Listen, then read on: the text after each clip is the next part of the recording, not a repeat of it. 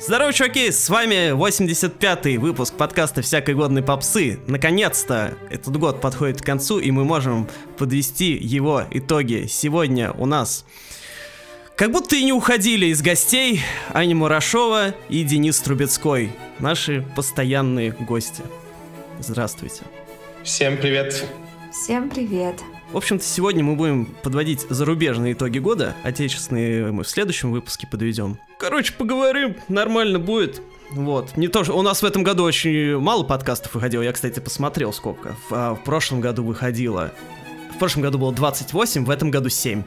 А, то есть в 4 раза меньше, но еще 2 будет. Ну, почти там в 6. С лишним. Вот, так что поговорить будет о чем. Вот, тем более, что в этом году мы только в основном про Дэми Ловато и про Тейлор говорили. А, собственно, поэтому сейчас что-нибудь еще обсудим.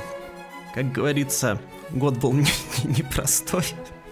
Не а, Антон Юрьевич начал выпуск так, как будто он читает новогоднее поздравление просто сейчас.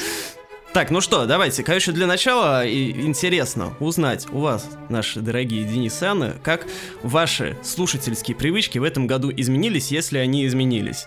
Стали ли вы слушать больше музыки, стали ли вы слушать меньше музыки, какой и так далее. Вот, потому что а, в этом году этим вопросом задавались многие, кто-то там вообще говорил, типа, а прилично ли слушать музыку в 22 году? Ну, я грубляю, естественно, вот. Поэтому интересно, как у вас было. Потом мы, мы расскажем с Александром. Ну, это не музыка, это порнуха, да, тогда? Если неприлично. Прилично ли слушать порнуху в 22 году, да? Да, только ее как-то и слышишь, ну, неважно. А, пусть Аня, пусть Аня начнет. Я, я начинаю. Давайте с вас начнем. Я всегда вот как-то начинаю вот это все, и хочется отдохнуть сначала. Отдохнуть от начала, да. Ну ладно. Пригласили человека на подкаст, а он такой, да я отдохнуть как бы вообще-то хотел, не говорить. Правильно, правильно. Не вспоминать, Ань, ну, правильно. Знаете, год такой, хочется отдохнуть уже, честно говоря. Верный подход, в принципе, да. Ну, э, да, год был непростой. Э, конечно, в моем случае сказать, что я стал слушать музыки больше, э, это было бы одним из, э, одним, одним из самых больших как бы так сформулировать? Ну, короче говоря, это была бы просто огромнейшая ложь. Это, естественно, это понятно, э, потому что вообще как бы последние 3-4 года я, там, сложно, честно говоря, даже себе представить, сколько альбомов э, я слушал, сколько новых синглов по пятницам я слушал. И на самом деле, какой большой кайф я от этого получал. Ну, естественно, в этом темпе 2022 год продолжался только первые полтора месяца, а потом уже пошло то, что пошло. Э, позитивный фактор все-таки в том, что э, сама по себе любовь к музыке, она не исчезла. Она, естественно, потерпела кое-где изменения, потому что все-таки для того, чтобы открыть что-то новое, для того, чтобы послушать какого-то нового исполнителя и так далее, тебе нужно потратить более, больше усилий, а этих моральных, физических сил ну, их часто не так много, как хотелось бы. И особенно если говорить про э, то, что было вокруг 24 февраля, то я Конечно, слушал новый альбом Scorpions, например, потому что все-таки Scorpions там входит в число моих самых любимых исполнителей, например, то есть там, ну, где-то в топ-10 Scorpions входят точ, то, э, точно, но поначалу, конечно, к новой музыке, к новым альбомам, даже исполнителей, которые мне интересны, я относился так, э, ну, вышло и вышло, как бы сейчас есть какие-то вещи поважнее.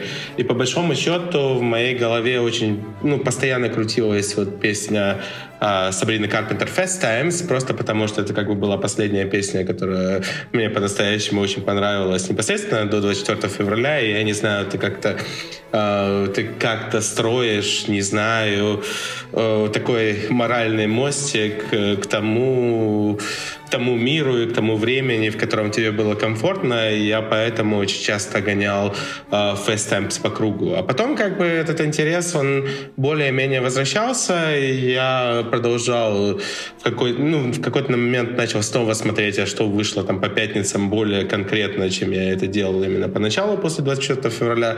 На круги своя полноценная это до сих пор не вернулась, это тоже нужно признать.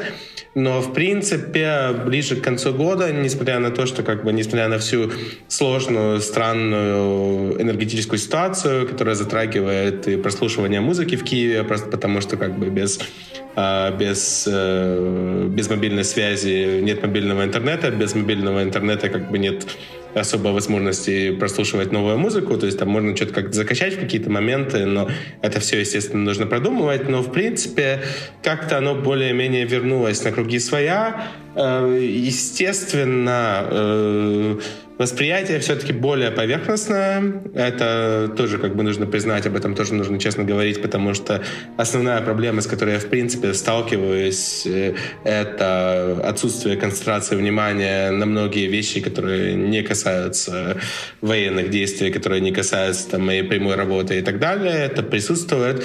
С другой стороны, нужно сказать, что без, без любви к музыке, без э, увлечения ею сложно было бы по-настоящему нормально, насколько это возможно пройти этот год. То есть это все-таки для меня было довольно, довольно ключевым моментом. И вот особенно такой последний, такая последняя большая развилка в этом году, когда в один день э, Тейлор, Аха и Карли Рэй Джепсон выпустили альбомы. Там, конечно, был такой немножко филинг, скажем так, как будто бы нормальная жизнь на какое-то время вернулась. Естественно, это бы все, это, в принципе, мы немножко обсуждали в подкасте про, про Midnights.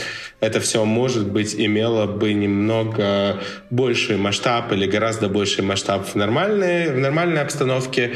Но я считаю, что в принципе, важно, конечно, даже в период самых жестких кризисов, в период самых там максимально неприятных ситуаций, э, иметь возможность на хоть на какое-то время уйти в какой-то другой мир, в котором ты чувствуешь себя комфортно.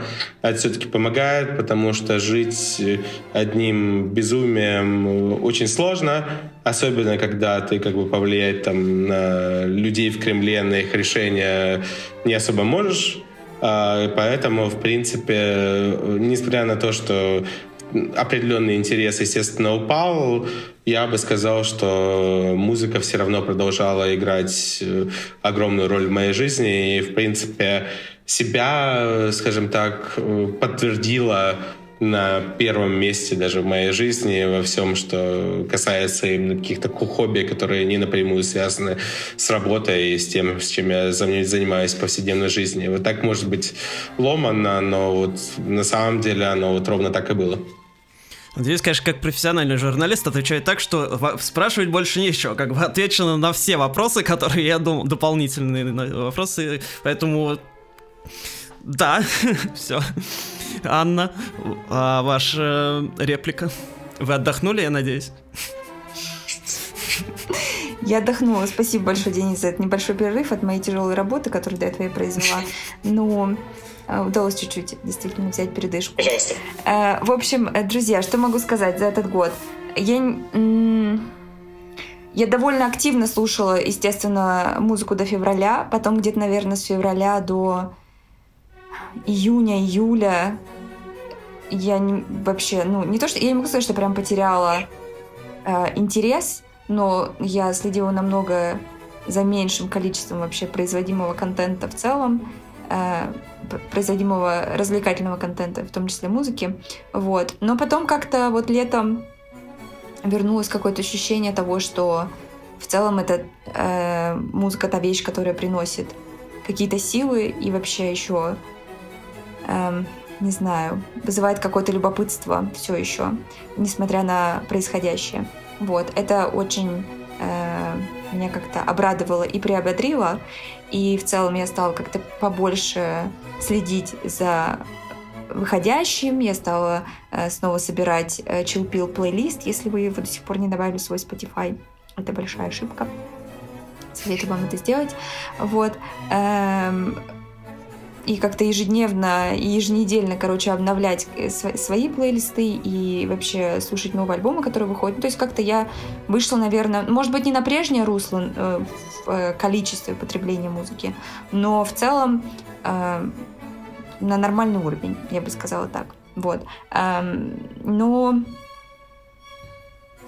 что, касаем, э, что касается полемики, э, уместно или неуместно слушать музыку, мне, ну, типа, кто как хочет, так и делает. То есть я ничего постыдного в этом не вижу, чтобы слушать какую-то, не знаю, развлекательную музыку или веселую, или что угодно.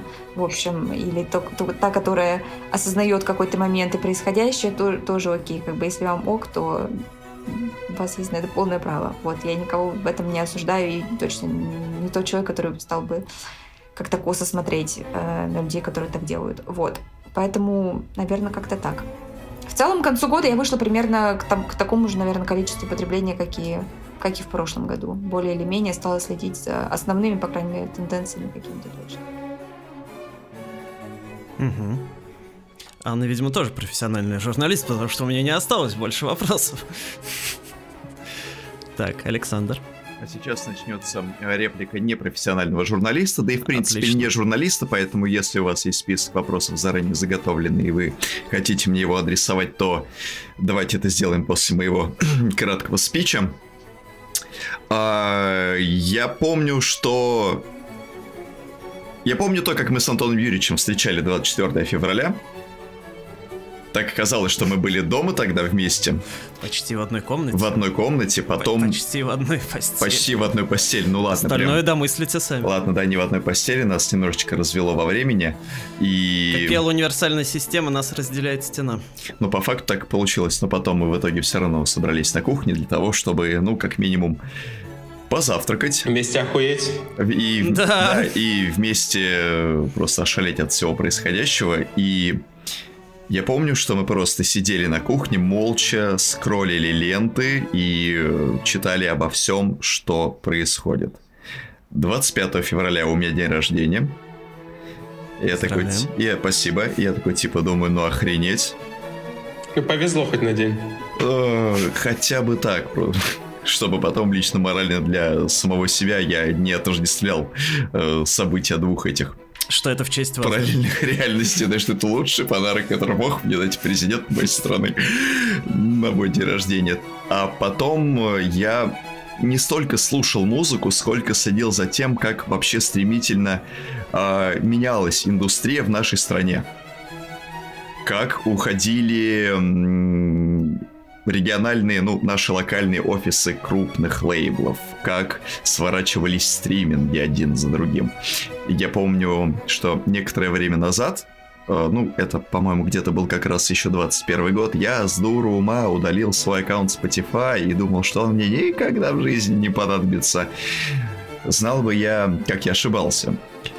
Потому что когда у нас закончился Spotify, когда закончились многие лейблы, многие м- лейблы не решились заливать свои альбомы на отечественные стриминги и вообще делать их для нас доступными. Поэтому заново приходилось, ну, во-первых, пришлось больше увеличить для самого себя потребление Яндекса, Яндекс Музыки. А я стал чаще прибегать к пластинкам. На самом деле я очень много примерно до мая, до июня месяца слушал из, э, той, музыки, которая у меня есть в физической фонотеке. Эм, э, я даже слушал радио.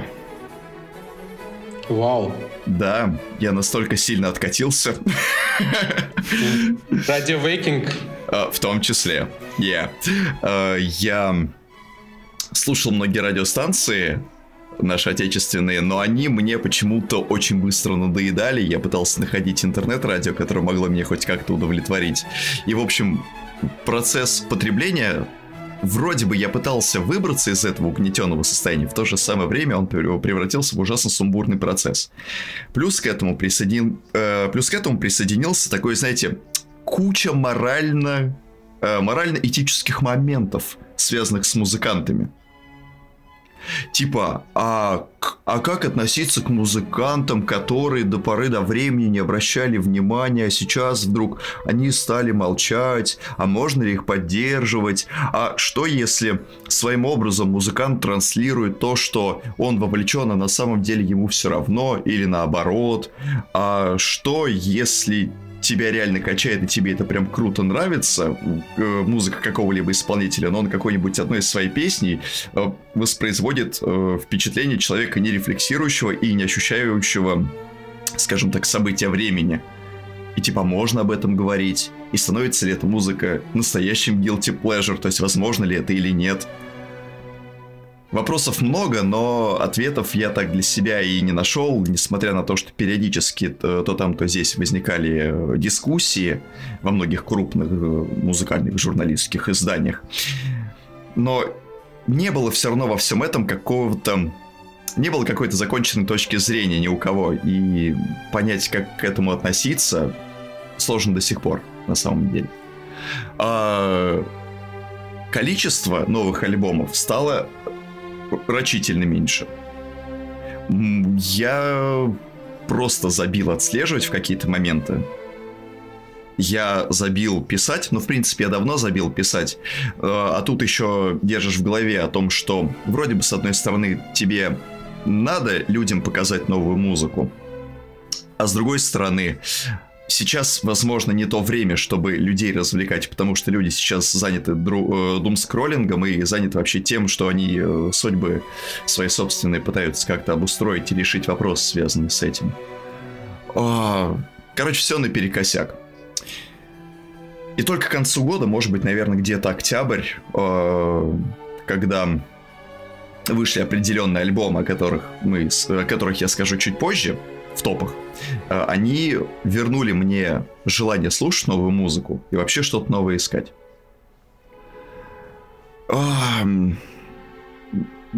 Сейчас я себя, наверное, ощущаю как человек, который тоже вернулся к объемам потребляемой музыки, который охотно может отслеживать синглы, который там следит за альбомами, за какими-то тенденциями. Но вот период февраль-октябрь для меня это просто совершенно мертвый период, который был больше связан с какой-то внутренней рефлексией а, а не за наблюдением за новинками. Вот как-то так у меня. Антон Юрьевич, у вас вопрос есть? А говорили непрофесси... непрофессиональный, да? Окей, ну, мы тут вообще собрались, я смотрю. Никому никаких вопросов. Ладно. А, там в феврале, в марте, естественно, посложнее стало слушать музыку, хотя ну и типа были еще какие-то там периоды, когда стало сложнее ее слушать, вот. Но, тем не менее, несмотря ни на что, я всегда старался там открывать э, свой любимый сайт of the Year, вот, чтобы все равно смотреть, что там выходит. А, ну, типа, не потому что там а, мне насрать а, на а, жизнь, скажем так, вот, а потому что, типа, ну, во-первых, потому что это поддерживает нормальность, так сказать, которую все-таки в э, такой э, критической и э, психологически давящей ситуации стоит как-то поддерживать э, для себя, по крайней мере. А во-вторых, если бы, если в любом современном году прекратить э, следить за тем, что происходит, и за тем, что выходит, потом тебе придется разгребать супер-мега завалы, а я все-таки э, немножко, но вижу э, свою, э, как это сказать, роль, ответственность перед людьми. Ну, естественно, это я такими громкими словами говорю. По факту она, естественно, не, не, так, не настолько большая, чтобы все-таки какую-то вести хронику и людям хронику года, хронику того, что какие выходят новинки, людям об этом сообщать, хотя, естественно, возможно, им об этом э, и не, не так уже интересно слушать, и неуместно, и так далее, вот, но тем не менее кому-то все равно интересно и уместно, вот, и э, у меня как раз больше было проблем не со слушанием э, музыки, а с тем, чтобы писать о ней, вот, а, потому что ну вот как раз какая-то, ну такая апатия, да, нахватывала, что из разряда вроде и надо написать, но не знаешь, что уместно ли это, неуместно, э, все такое. Вот, то есть я старался, а, о самых громких э, в новинках я все равно так или иначе писал, но э, типа там вес, э, в конце зимы и начале весны там не так много громкого выходило. Хотя и что-то я даже пропускал, по-моему. Ну, короче, вот, вначале... Бывали у меня не раз э, в течение года моменты, когда не хотелось э, ничего писать, но тем не менее я там мог спокойно что-то слушать, вот, там с кем-то чем-то делиться, хотя мог об этом вообще никому не сообщать. Вот, ну и, собственно, по количеству вышедших у нас подкастов тоже заметно, да, что типа раз в четыре раза меньше, то, соответственно, желание выпускать такой э, развлекательный контент о развлекательном контенте стало поменьше. Вот. Но, тем не менее, повторюсь, на мой взгляд, это все равно важно. Я понимаю, конечно, что многим кажется, что в текущей обстановке типа, писать и слушать поп-музыку это, наверное, как-то тупо, вот, но у каждого свои увлечения, свои методы поддержания психического здоровья, вот, скажем так. Вот, поэтому я в, в целом, если вся, взять год в целом, то я, э, у меня не сильно изменилось э, количество потребляемой музыки, во многом потому, что я просто специально старался, чтобы оно не изменилось, хотя, конечно, были у меня некоторые провалы, ну и вот, я говорю, в начале весны у меня там прям такие просадки были, поэтому мне в конце года пришлось там несколько альбомов, которые я пропустил, э, переслушивать, чтобы нагнать. А, вот. А у меня интересное э, изменение в плане слушания музыки случилось такое, что, ну, как наши слушатели многие знают, там э, я винил собираю, как и Александр, как и Денис. Да. Вот. Да. А в этом году я начал слушать CD. О. Да. А, это, ну, никак не относится к э, к событиям года, вот, потому что это типа просто рандомно произошло абсолютно, просто я захотел там пару альбомов купить на носителях, а они выходили только на CD, вот, и, соответственно, так все и завертелось, и в итоге у меня, ну, коллекция, это, конечно, сложно назвать, ну, типа там а, пара десятков пара-тройка, четверка, может. Дисков, да? Да, диск. Ну, в смысле, у меня, естественно, и там с юности много всего осталось, но я имею в виду из вот таких вот новых, потому что я последний раз, блин, диски покупал, не знаю, лет 10-15 назад, так вот, чтобы именно масштабно. Вот, а в этом году у меня такой вот мини-ревайвал случился. А, соответственно, этот э, купил себе как, ну, CD-проигрыватель, в общем. И, в общем, заново открыл для себя формат, потому что, ну, к сожалению, на виниле выход... выходило далеко не все. Особенно это касается попсы нулевых и начала десятых. Несмотря на то, что сейчас очень много всего переиздают, вот, но все равно, типа, переиздают самое известное. Ну, там вот Селен Гомес, например, там, да, издавали а, в прошлом году всю дискографию на виниле или в позапрошлом. Вот, но Да, всякие... Вы все купили себе, насколько да, я помню. Да, все. И Бритни Спирс я, кстати, тоже закрыл. С Закрыли прямо, да? Даже не закенселили, а закрыли. Да, хотя ее в этом году освободили. Я думаю, заканцелить она сама себя это может вполне. Короче, всяких малоизвестных исполнителей, вот, нулевых и начала десятых, их хрен кто, естественно, переиздаст. Вот, и поэтому мне было интересно пособирать это дело, тем более, что диски стоят дешевле, чем винил. вот, поэтому... Практично, да. Да, это в этом плане, в плане коллекционирования, с такой вот сугубо практической, практической точки зрения, это прикольно. Да, я, наверное, хотел сказать еще то, что, ну, как определенный слон в комнате, что довольно важно, наверное, в плане потребления музыки, это, конечно, то, что у меня большой пласт отпал. Это все-таки вот вся российская ТикТок или просто попса, которую я сильно любил.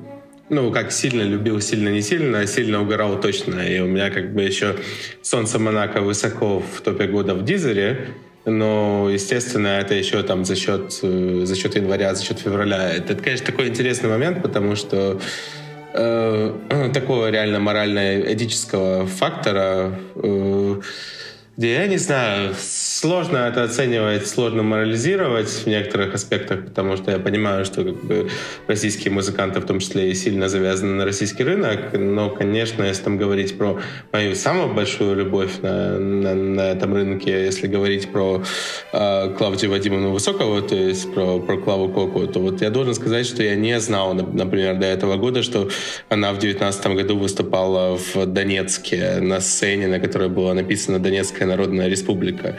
Это, конечно, вещи, когда ты погружаешься в них, которые все-таки диаметрально меняют твое отношение к чему-то, потому что как бы к Лаве Коки я относился так и продолжаю на самом деле относиться так, что я думаю, как бы, что никакого представления о политике, я думаю, у нее нет, и никаких там всего. злых, да, никаких злых мыслей у нее там в плане там поехать в Ялту выступить, думаю, тоже нет.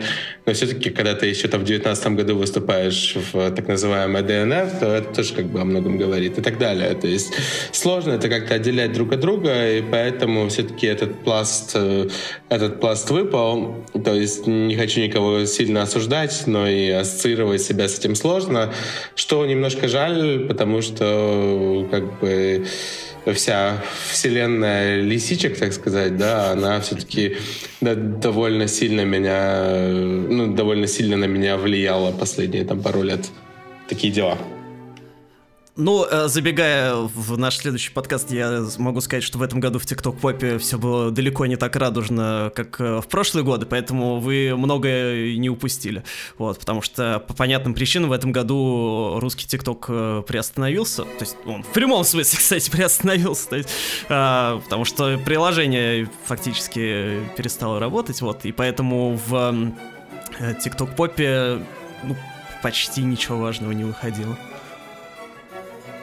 Эх, а были времена, когда мы обсуждали дебютный альбом, прощальный альбом, альбом «Бум». Да, был дело. Лисичек. Да, да. Я думаю, что сейчас ликуют все те люди, которые кричали, что ТикТок Пап это не жанр, и он скоро умрет. Вот эти все полтора, там, два, вот эти полтора-два довольны, довели полтора-два журналиста сейчас довольны. Эх собственно, вот мы узнали, как кто слушал, что. А, а, интересно узнать о том, а, были ли у вас какие-то открытия не в новой музыке. То есть, ну, про новую, то, что в этом году выходило, это мы еще обсудим, там какие лучшие альбомы тролливали. Было ли что-то у вас такое? Возможно, там что-то, что вам там помогало как-то э, терапевтически, так сказать, извините уже за этот штамп, а, справиться там с новостями и так далее из, условно говоря, старого. То есть старого начинает, не знаю, от неолита и кончает 21 годом. То есть что-то, что вы для себя открыли. Или какой-то новый альбом, или вообще какое-то явление, жанр, аль, э, группу и так далее. Ну, я бы тут начал, потому что, наверное, да, это э, хотел начать со смешного, с э, Элли Голдинг. Я что-то серьезно, ну я типа ее любил всегда, да, но сказать, что я там э, сильно часто слушал ее, как бы там э, раннее, так сказать, творчество, это было бы сильным преувеличением. А тут я что-то подсел на Делириум очень сильно снова. Делириум это вообще... Да, да. Не, не то чтобы открытие, но чтобы я его там слушал альбомом, скажем так, этого очень давно уже не было. И вообще как бы... Меня просто немножко вдохновило, конечно, вот то, что у нее вышли довольно неплохие синглы к грядущему альбому, который там в начале да. года выходит. Не помню уже когда, потому что как бы там такой, такая танцевалочка, ну, dance-pop такой очень, очень хороший, много 80-х, естественно, но, но и много того, что мы любим. То есть там э, Let It Die, под последний сингл, это прям такой, такая попсятинка первой половины десятых, очень, очень, очень толковенькая с точки зрения саунда и так далее, поэтому меня как-то автоматически потянуло потянуло в этом направлении. И да, вот все-таки э, Элли Голдинг э, заебись, скажем так, да. А еще один момент, который нужно отметить, он тоже довольно, довольно забавный. И я вообще было бы логичнее, если бы я начал с него, потому что я провел как бы к нему пролог своим, так сказать, предыдущим выступлением на этой трибуне. А, но да, мы обсуждали, мне кажется, в прошлом году в какой-то момент достаточно подробно а, великую группу Ария и мое к ней важное, важное отношение, mm-hmm. очень глубокое и так далее, да. А, хотел бы сказать, что, ну, естественно, с Арией такая же история, как и, как и с тем, о чем я, как и с теми клавами коками, о, которыми, о которых я уже говорил, несмотря на то, что моя любовь к Арии, она, конечно, гораздо более, более глубокая, гораздо более длительная. Чего я никогда не мог познать, впрочем, по-настоящему, это была э, группа Iron Maiden. То есть для меня это всегда было как-то, не знаю, я Копи, бледная слушать... копия Арии. Да вот я фиг его знаю, как это, как это происходило. Меня по-настоящему все-таки не цепляло. Я боюсь, что здесь э, все-таки какая-то харизма э, Валерия Александровича Кипелова, она играла все-таки свою роль. Э, э, не знаю, сложно сказать, но почему-то Тут, мне кажется, большую роль играет именно то, с чего ты начинаешь. И вот я от безысходности начал как-то слушать, слушать, слушать. Что-то как мне начинал, мне начало нравиться. То есть, как бы Iron Maiden — это одна из самых прослушиваемых групп у меня в этом году. И еще отмечу э, Элли и AJ, потому что я как-то к ним ну, не сильно интересовался, на самом деле, их творчеством. А у них там на последнем альбоме, прошлогоднем, я думаю, правильно, э, была песня Personal Cathedrals, что-то ее послушал абсолютно рандомно в каком-то миксе и начал слушать плюс, плюс-минус всю дискографию. И как бы тут все тоже, все, все тоже максимально отлично на самом деле. И вот здесь я э, реально остался очень доволен. Вот такие, вот такие дела, плюс, плюс, плюс-минус так это выглядело у меня в этот раз. То есть каких-то совсем глубоких вещей, совсем глубоких открытий из прошлого не было. То есть здесь скорее продолжались какие-то какие-то тенденции, которые у меня всегда по жизни были. То есть там, если ты не послушаешь пять раз э, за год альбом э, одноименный альбом Whitesnake 87 года, то ты как бы не человек, это, это, это понятно. А, но да, вот здесь, конечно, эти, эти три аспекта отмечу, этих трех исполнителей. Mm-hmm. То есть Golding, Iron Maiden и Ellie and AJ. Вот вы Арию вспомнили, а я вспомнил, что в этом году, ну вы, наверное, об этом знаете, э, наверное, многие из наших слушателей не знают. Я только в этом году знал, что «Беспечный ангел» — это кавер на группу Golden Earring. Ah, good morning. Я такой, что? Типа, доброе утро, да, реально. Типа, главный хитари это перепевка. Окей. Да, так бывает. Так бывает. Ну, то есть, в принципе, можно говорить о том, что все творчество спизжено официально ну. Как бы, в этом вопрос как бы. Так, Анна, что вы открыли для себя в этом году? Ничего такого прям супер старого я не открывала. Я, во-первых, в этом году э, я для себя Эм, я бы сказала, во-первых, мне удалось дослушать до конца, а во-вторых, даже полюбить альбом э, «Сила Соляры» исполнительницы Лорд. Вот. Эм, прям, прям прониклась. А я знаю, что есть э, недоброжелатели этого альбома, а вы знаете, я буду их игнорировать, потому что хороший альбом получился, очень рефлективный. Возможно, он как-то подошел просто э, к настроению, вот. Но как-то вот я его включила, и удалось как-то фончиком его послушать сначала. Потом такая, да, вроде бы и неплохо, а в целом-то и очень даже ничего. И вот я вот его я для себя переоткрыла в 22 году.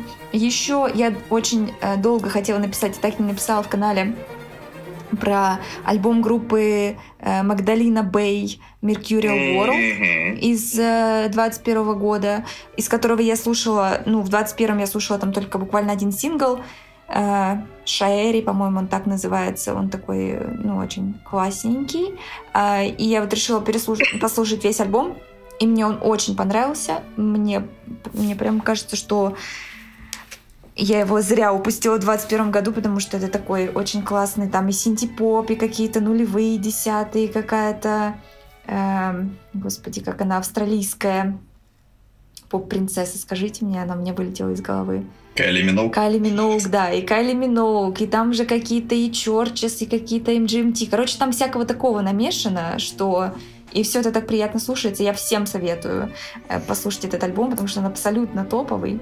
Вот. Магдалина а Бэй вообще крутая группа, да? Да, да. И эм, под конец года я стала больше слушать Аллу Борисовну Пугачевой. Вот такая О, вот история. И что ж на вас вот. так повлияло? А я даже не знаю, что повлияло. А вот знаете, просто захотелось чего-то родного и вот, э, и вот приятного эм, на слух и каких-то хороших, добрых фраз. И, не знаю, в общем, вот захотелось, и как-то я почаще стала ее слушать, и тоже... Ну, я не могу сказать, что я переоткрыла, но все равно uh-huh. как-то в основном иногда концентрируешь на каких-то хитах и чего-то и чего такое вот, а когда начинаешь всякие спрятанные сокровища, ты такой, вау, она вообще очень крутая была. Ну, как бы это и без этого понятно, но когда вот углубляешься в что-то неочевидное, то там прям я бы, может, коротко отметил, что, да, там понятно про Solar Power как альбом, это все ясно, да, но я все-таки, да, мне кажется, что Анна, ну, имела вес, весьма конкретного человека в виду, когда об этом говорила, но я должен не, отметить, он, что Мне я... он тоже не, не очень, прям скажем. Ну, я просто больше хейтер по своей, по своей структуре, как мне кажется. Да, но я вот саму Solar Power как таковую, я сильно, ну, тут произошла на фоне обстоятельств, естественно, переоценка ценностей. То есть как бы э, Solar Power Banks, Solar Generators и так далее, да, как бы все-таки слава Солнцу, так сказать, слава солнечной энергии. Слава солнечной системе. Да. Э, что тут нужно сказать еще? Плутон соси? Ну,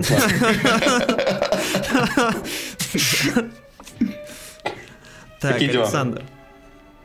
Uh, да, мы обещали сегодняшний подкаст не делать подкастом, в котором мы будем говорить про русскую музыку, но я, например... Так, это, это у нас, да, на завтра вообще-то по Да, но я, например, разделяю восторги Дениса и персональные восторги Антона Юрьевича. Я тоже слушал Арию в этом году.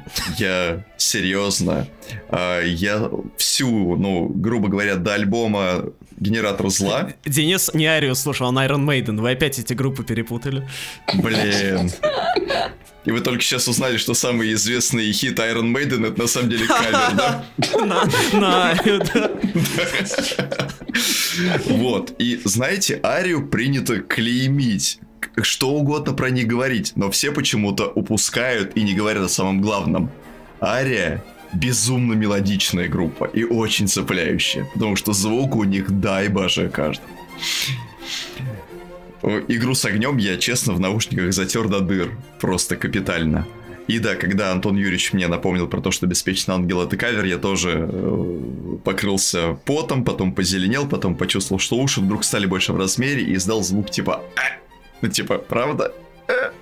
В это сложно было поверить, но это, увы, жизнь наша. А вторая вещь, на которую я из классики приналег очень сильно, это поздний Queen. Почему я вообще о них вспомнил? А, дело в том, что Александр Борисович Пушной, которого не особо долюбливает мой коллега по подкасту Антон Юрьевич Вагин, некоторое время назад запустил YouTube-канал под названием «Рок жив», в котором он рассказывает про биографию главных рок-групп в истории жанра. И не то чтобы они, конечно, были сильно информативны, но за счет э, умения Пушного подавать информацию, за счет того, что он может какие-то отдельные моменты наиграть и, э, скажем так, технически разложить и объяснить, эта передача э, становится очень цепкой и очень интересной для многих. И у него вышел выпуск про Queen. Э, и он достаточно сочно хоть и достаточно википедийно рассказал про поздний период, про э, Инуэнда, про Made in Heaven, и я вспомнил, что для меня вообще Queen начались именно с этих альбомов. Давным-давно. И я снова в голове прокрутил вот эти все тяготы, которые возлагались на группу в связи с ухудшившимся состоянием Меркьюри. Когда ему было физически тяжело э, писать партии, для э, которые потом вошли в основу Made in Heaven, и когда он говорил, что вот, я вот сейчас отдохну, я вот сейчас запишу максимум, все сделаю, и типа вот пока я дышу, я пою. Потом вот давайте максимально из меня выжмем все, и потом делайте с этим, что хотите. Человек-герой. Вот, и Made in Heaven это вот Инуэнда и Made in Heaven это опять-таки две пластинки, которые составляли мой, ну если не ежедневный рацион, то я, наверное, раз в две недели на протяжении там нескольких месяцев часто прибегал. Они какие-то такие ну, помимо того, что они мелодичные, красивые, они еще эм, пропитаны каким-то отчаянием. Тем самым состоянием, которое многих из нас накрыло давным-давно, уже в течение 10 месяцев. Поэтому я прям слушал, слушал, слушал, перепроникался, и, наверное, завтра и послезавтра тоже буду слушать Made in Heaven, потому что, ну, нельзя. Нельзя не знать, нельзя не слушать такую музыку. Вот. И, наверное, пожалуй, все. Наверное, из классики я делал упор только на это. Ария, поздний Квин. Да. Да, Ария королева, так сказать. Джентльменский набор. А, ну А- еще хочу, а еще хочу сказать, что Ария с Беркутом это тоже круто. А, Вы про Квин сказали, я вспомнил э, историю, которую я рассказывал у нас на стримах, но я расскажу еще раз, потому что я думаю, что многие наши слушатели ее не слышали, и Денис и Анна, скорее всего, тоже не слышали. В общем, а, в конце 90-х я очень любил эти выставки восковых фигур, и у нас в районной библиотеке, самый обычный, типа, обычная стандартная районная библиотека, ничего такого, там решили организовать выставку восковых фигур. Ну, Как вы понимаете, в районной библиотеке выставки восковых фигур, ну, типа, что ты там увидишь, как какой-нибудь очень криво сделанный Чингисхан или еще что-нибудь такое. Ну, то есть, как бы, на многое рассчитывать там не приходится. Но, тем не менее, я пошел туда с бабушкой, вот, а, потому что я на любую выставку восковых фигур ходил, которую я видел тогда, вот, ну, мы пошли, значит, ну, там, как обычно, вот э, тот самый Чингисхан и еще что-нибудь, ну вот, а в самом конце этой выставки был, а, там, в общем, сидит такой немощный старик, высушенный, с желто- желто-зеленой кожей, прям такой, прям такой страшный, можно сказать даже. А, в халате, по-моему. Может, я уже додумываю, конечно, но тем не менее. Вот. А, и, э, значит, там экскурсоводша была почему-то. Ну вот, она говорит, а это Фредди Меркьюри и последствия СПИДа. И висит его фотография рядом, где он, соответственно, бодрый, усатый, живой и здоровый. Вот. И типа говорит, вот, до чего его спид довел. Я думаю. Пиздец. Короче, это одно из самых страшных воспоминаний в моей жизни. И у меня до сих пор перед глазами этот псевдо Фредди Меркьюри в э, инвалидной вроде бы коляске или в чем он там сидел, иссушенный. И, в общем, а, ну, я, конечно, знаю, что спид ровно до такого не доводят, но, типа, с тех пор спида я сторонюсь вдвойне. Ну, это хорошо в любом случае. Ну да, как бы. Так вот, значит, к тому, что я для себя переоткрыл. а, вот Денис слушал рок. Александр слушал рок. И Анна, возможно, тоже слушала рок, если она э, у Пугачевой Вспомнила слушала определенные композиции. Ну, да. Вот. Так и я что? Я тоже слушал рок. И э, мои рок-открытия в этом году, окей, поп-рок-открытия, состоялись как раз в связи с тем, что я начал слушать больше дисков, а диски, это, как я уже сказал, это э, формат, э, в котором я вижу для себя прежде всего музыку второй половины нулевых и начала десятых.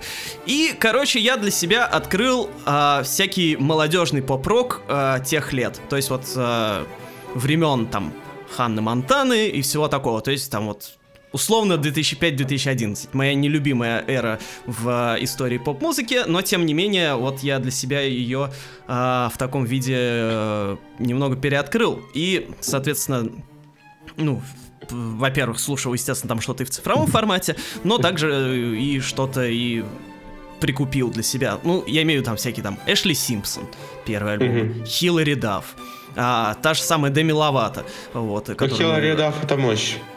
Вот. Да. Деми Ловато так себе, а Хиллари Дафф это мощь. А, там, а, ну, Ванесса Хаджинс, окей, это чё- Хотя, Ванесса Хаджинс топ. это тоже... Топ, классный мюзикл топ. Я, Да, я классный мюзикл, топ, да. я вот не видел, э, к сожалению, до сих пор, вот, но я хочу посмотреть, а, но я ее просто для себя открыл песня- именно как Величайшая песня. Where Was Me and You, она постоянно играет у меня до сих пор. А этот, а старт, я недавно буквально где-то мне видео попалась песня Start of Something New, где они в первом, О. э, буквально в, в первом фильме, там типа New Year's Мгм. Eve, и вот это все, они там, по- у, там еще Зак Эфрон не перекачанный и в каком-то даже водохлебном Да. состоянии. Да, и Ванесса хорошенькая, конечно. Да. Не читав всяким Оливиям. и- Абсолютно Слушай. точно. Антон Юрьевич, надо посмотреть, это классика, вы должны это знать. А, окей, а сколько всего классных мюзиклов? Их много, типа? Три. Ну, типа, три, Три? да. Три. Потом еще Три, выпускался, да. насколько я понимаю, был недавно какой-то, э, типа, Netflix Вот я слышал, сериал. да, Не, сейчас, Недавно. новый, сейчас новый сериал, типа, в одной вселенной существует, но это уже, ну, где Оливия Родриго и Джошуа Бессет. Ну, прикольно, мне понравилось, даже проследился на паре моментов, но э, Антону Юрьевичу, наверное, это все-таки было бы слишком, ну, типа... это Не, я, для- я всё- люблю всё-таки всякое для- такое. Ну, это все-таки для нынешней молодежи. Ну, типа, для, а, для в смысле, современная? да. Ну, Ага. может, может быть. А Это- старый, старый мюзикл советуем, их надо посмотреть. Просто там, если, допустим, сейчас iCarly снова, то там iCarly с теми же, с, той же Мирандой Косгров и так далее. То есть там, в принципе, тот же самый сериал, но просто уже как бы для той же аудитории, которая была тогда, которая выросла. А тут, естественно, это для, это для 13-летних девочек и мальчиков в первую очередь. Наверное, больше для девочек, но... но ну, впрочем, мы сейчас живем в 22 году уже, да, почти, в 23-м, мы тут как бы девочки, мальчики, родители номер один, родители номер, два. Да, ну, в общем, я для себя вот открыл э, поп-рок рубежа нулевых и десятых. А вот этот вот именно такой тупой тинейджерский э, молодежный вот. И, э, естественно, на, на- где-то там на его вершине альбом, про который я уже когда-то у нас года три назад на канале рассказывал, это альбом Эмми, Ро- Эммы Робертс. Вот первый, А. единственный. Unfables and More. Вот, я его наконец-то в этом году заимел на носитель, вот, и очень этому рад. Все-таки всегда думаю о том, почему поп-рок, а не рок-поп. Потому что поп превыше всего. Собственно, я вот от этого, от того, что я послушал современный поп-рок, я его, в принципе, не просто так послушал, потому что 2022, на мой взгляд, это год победившего поп-рока. Э, Ну, в принципе, как бы в 21-м он был, естественно, но в этом году что-то все масштабы, все планы перевыполнены по производству а, гитарной попсы, в которой, а, ну, в основном женской, конечно, мужской, кстати, что-то, по-моему, не очень много было. А, то есть в этом году, ну, два главных а, альбома в этом плане, это, естественно, у Аврил Лавин и Деми Ловато, вот, которые воскрешают свою молодость, во-первых, естественно, а во-вторых, ну и просто влетают в тренд э, просто впереди паровоза. То есть они, к счастью, не стали ждать 5 лет, после, когда тренд уже сдохнет. Они, наоборот, э, встали в его главе и очень о- обе очень крутые альбомы выпустили. К сожалению, альбом Аврил Лавин мимо э, всех нас, я думаю, прошел, потому что он вышел 20 Хреновое время, по-моему. да. 26 по-моему, февраля. 25 я думаю. 24 был 25 четверг, 24 поэтому а, четверг, 25-го. все, да, значит 25 а, То есть, да, я думаю, что... Ну, то есть, я-то его, по-моему, я его послушал, конечно, 25-го, но... И вам понравилось сильно?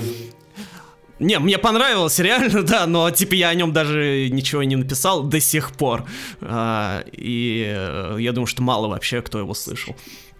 А вы сейчас пока говорили, вы сказали, они будут ждать, пока тренд умер, пока тренд умрет. Я подумала, вы про тренд или про тренд Ре- Резнера, который... Ну да. Нет, ждать, пока Трент Резнер умрет, это очень долго. Ну, Вот. собственно говоря, почему и не возникло в этом году ревайвала именно мужского рока, потому что, наверное, все мужчины были на выставке восковых фигур и видели Фредди Меркьюри сине-зеленого и впоследствии спида и Да. перестали писать рок-музыку. С, с другой стороны, параллельно с этим, э, в чуть более нишевом андеграундном направлении вот этого всякого поп-рока, около нью-металла, тоже происходили интересные штуки. Например, альбом у Маги Линдеман вышел, Да. очень даже хороший. И выходил... Наслышан, наслышан. Да-да-да. И выходил мини-альбом у Поппи. Э, И проблема э, того, что делает Поппи последние года два, заключается в том, что уже надоело вот именно слушать тот звук, который она делает. Мне хочется, чтобы она обратно вернула Титаника Синклера и снова стала рабодевочкой и снова начала проповедовать синтепоп и всякую электронику преимущественно, потому что ну уж очень однотипно и уж очень тяжело все это слушать. Мы-то думали, что будет происходить эволюция персонажа, так как Поппи, она вечно, постоянно там во что-то превращалась, и весь ее лор был, в общем-то, логичным и объяснимым, но тут прям вот она топчется на месте, топчется и топчется, К, топчется и сож- к топчется. сожалению, оказалось, что продюсер в ее случае решает многое, а сам Да. артист, сама артистка, видимо, не очень. Потому что, То есть без типа, него она реально Рору, да? Да, да, да. ну, типа, реально делать сколько уже, три или два года плюс-минус одно и то же, и причем сейчас-то она, по-моему, тоже готовит новый альбом, и насколько я будет- по, и по тизерам там то же же. самое все. Да, он, Вот, скорее да, всего, не будет конечно. отличаться ни от чего того, что мы слышали раньше.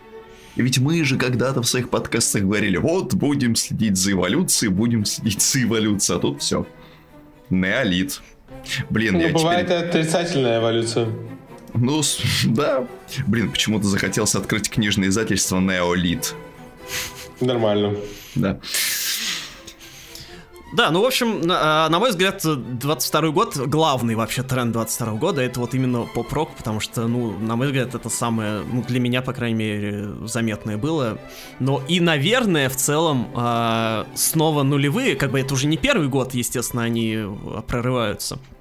Но вот вместе с этим поп-роком и в целом нулевые в этом году нормально так себя показывали. И, наверное, одно из самых э, ярких, один из самых ярких этих показов это второй альбом Рин Саваяма, который в этом году вышел. Да, Держите тоже. девку. Hold the Girl это топ. Держ, держите.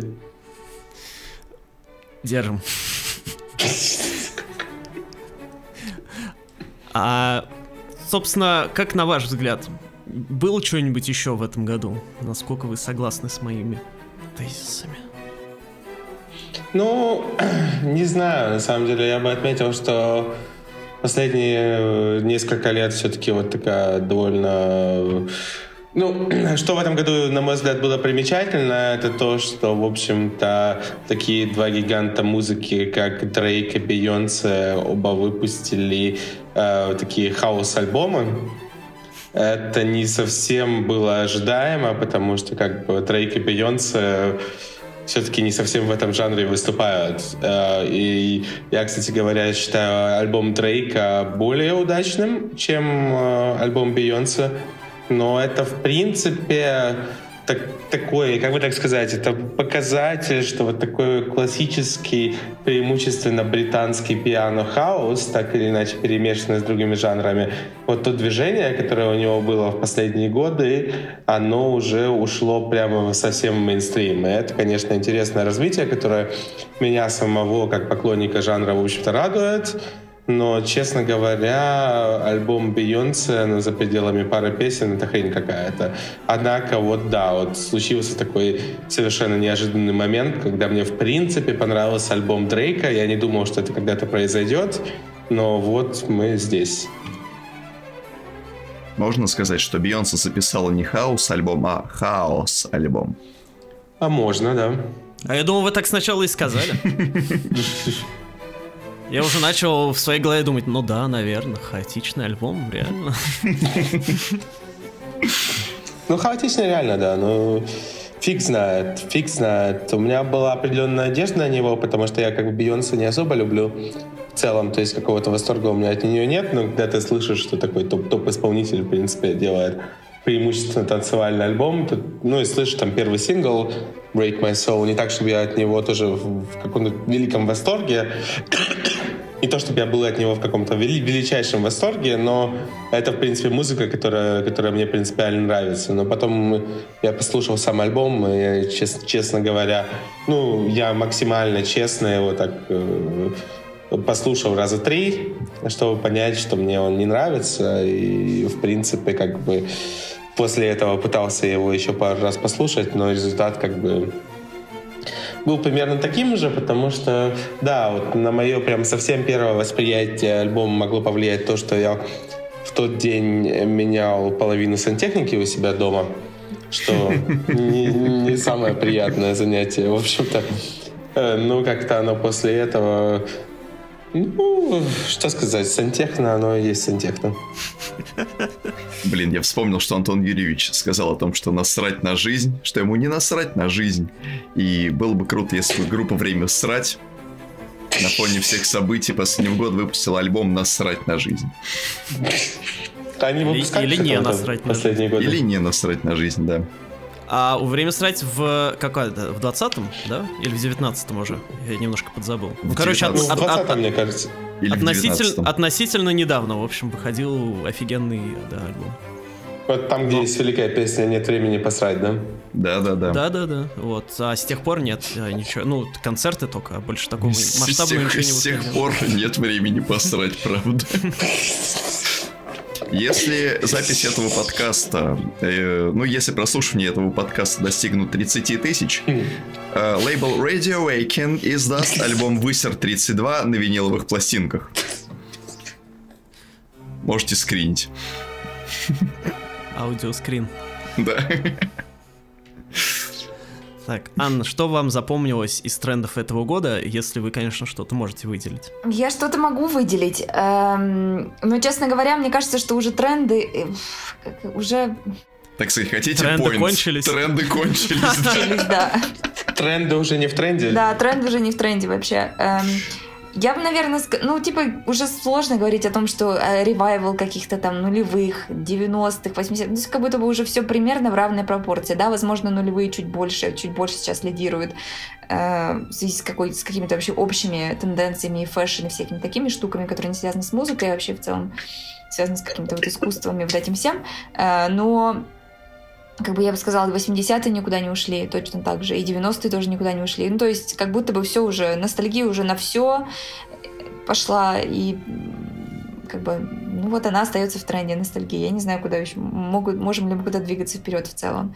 Вот. Потом тоже, я не знаю, считать ли трендом или нет, ну, что вообще через ТикТок приходят все хиты, приходят все хиты в чарты билборда, эм, что это основная движущая сила для развития артиста сегодня во многом, для нового артиста я имею в виду, и что даже э, какая-нибудь не самая яркая R&B песня может при правильном подходе может взлететь там на, на первую строчку. Вот. Эм, наверное, из того, что я заметила еще из релизов альбомов, часто стало происходить такое, что сначала артист выкладывает на протяжении полугода синглы, там, не знаю, раз в месяц или раз там в две недели какие-то. И потом он такой, выпускаю альбом. Ты открываешь этот альбом, и он полностью состоит из этих синглов, плюс еще новый. одна новая песня. И ты такой, what the fuck, чел, я хотела что-то новое еще послушать. А он тебе просто, ну, как бы... Ну, вот какой-то такой формат релизов, я бы, наверное, отметила. Это любимый, потом- метод, любимый метод русской эстрады. Выпускать Да-да-да. э, 10 лет пес, синглы, а потом выпускать альбом, который состоит из э, всего того же самого. И одна новая песня. Давайте, наверное, еще так на очевидном уровне проговорим все-таки роль сериалов э, таких топовых, потому что это все-таки заметно стало в этом году, что, грубо говоря, в сериалах в каком- как- каком-то важном моменте что-то всплывает, потом все это идет э, в ТикТок, и потом на вершину. То есть понятно, что там Кейт Буш это самый такой хрестоматийный пример, но вот сейчас как бы Bloody Mary и Wednesday это тоже такой, такая довольно, довольно показательная история. То есть такие вещи, которых раньше все-таки в таком масштабе не было. Это довольно интересно, потому что, ну вот, наверное, для киноподкаста с, Антон- с каким-нибудь Антоном Долиным больше тема глобальная, но мне кажется, э, как, как э, идиот, практически не смотрящий кино, кроме всякой фигни, э, я бы сказал, что все-таки вот эти пан- пандемийные два года сериалы себя очень сильно этаблировали как максимально важная часть поп-культуры все же. То есть они всегда играли большую роль, но вот эти вот два пандемийных года с такой, с так- с такой странной ролью, ролью кинотеатров, мне кажется, повлияли здесь. И это, естественно, имеет свое отражение и на музыку в том числе. Да, я бы согласилась на самом деле с этим тоже. Я бы, наверное, сказала тоже про э, спидап-версии песен, А, ну да, да, да. Speed up. спид-ап, Мгм. да. Фредди Меркьюри, ты доволен? По спидап это типа ускорить спид, но... Повысить его значимость. Простите, Анна. Все нормально, вот. Но больше ничего такого прям супер выдающегося я пока не могу отметить. Если вы что-то отметите, я думаю, что что-то еще вспомню, конечно. А потом еще через какое-то время любой музыкант выкатывает делюкс-версию альбома. Вот, да, я ну это, конечно, это да, да, это тоже Да. обязательно. Да, потому что в этом году все, все долбанулись на делюкс-версиях, а, потому что я не знаю, где, где все раньше были. А, почему- ну, типа, делюкс-версия это как бы не изобретение этого года, естественно. Это, конечно, Они- всем давно известная 3AM Да. э, version, вот и все. Знаете, которую вот... То же самое, то же самое, то же самое. Да, Free AM Edition. Да, Free AM Edition, да. Да, но в этом году реально все, то есть, э, этот, ну, это такая массовая, где-то в середине года началась волна на эти делюксы, и к концу года делюкс-версии стали выпускать те, кто в начале года выпустил э, альбомы и не успел вовремя понять что нужно еще и делюкс выпустить. Ну да, больше всех, конечно, в этом э, выделилась Тейлор, который выпустил не через полгода и не через год, а через три часа э, делюкс-версию. Вот, так что она... Думаете, я вас не переиграю, да? Да. Ну да. Как, как всегда оказалась на вершине э, тренда. Скажем так, ну, his, his different. His different, да. I come back stronger than a 90s trend, так сказать. Да. Блин, а как выглядит делюкс-версия альбомов у русских музыкантов, которые 10 лет выпускали синглы, потом выкатили альбом, который состоит полностью из всего того, что они делали 10 лет? А потом выходят делюкс-синглы. Меня волнует такой вопрос, а почему вообще делюкс, а не просто люкс? Ну, что? Типа люкс-версия альбома. Не, а почему... Прикольно. Ну, другой вопрос, почему не почему делюкс, почему, допустим, не ультра-версия альбома, не премиум-версия альбома, эксклюзив version. Luxury version. Luxury version, да. Taylor's version.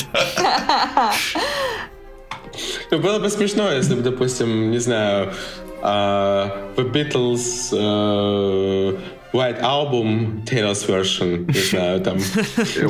White Album from the World,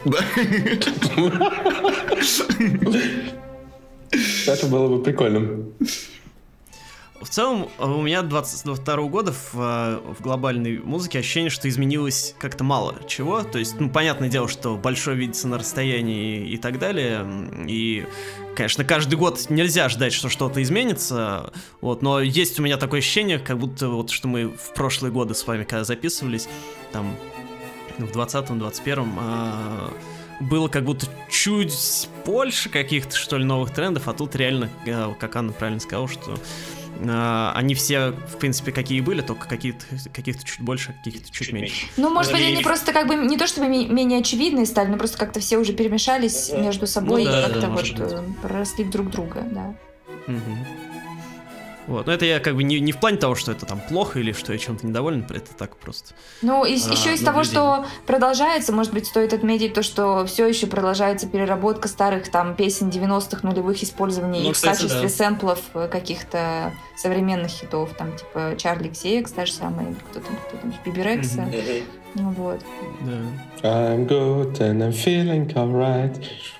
Да, да, да, да, да. То есть вот. Эта фигня меня очень, очень сильно раздолбала и до сих, до сих пор раздолбывает. Хотя казалось бы то же самое по сути, но, но голос Биби настолько хорошо ложится под EDM, что это просто какой-то раз, раздолбай. Ну и текст, конечно, такой очень. Baby, I'ma have a best fucking night of my life. Заебись, в общем.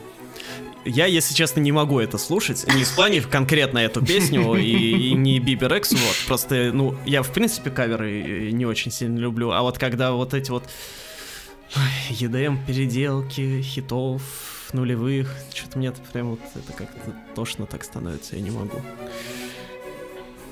Вот. Так сказать, мне, прошу, мне... прошу встать, играет песня Маронетки Слоут плюс реверб вершин. Блин, мы ранетки slow and reverb. Я бы послушал, окей. Да. А, Денис, а расскажите нам, как очевидец, а, как в этом году поживала украинская музыка, потому что, естественно, нам из нашего информационного пузыря сейчас кажется, что там э, не происходит примерно ничего. Вот, естественно, это не так. Я чуть-чуть поверхностно довольно изучал и что-то слушал, несколько альбомов и какие-то песни, вот, но, естественно, полноценного, э, так сказать, понимания э, у меня нет. Естественно, оно у вас больше, вот, поэтому интересно от вас узнать.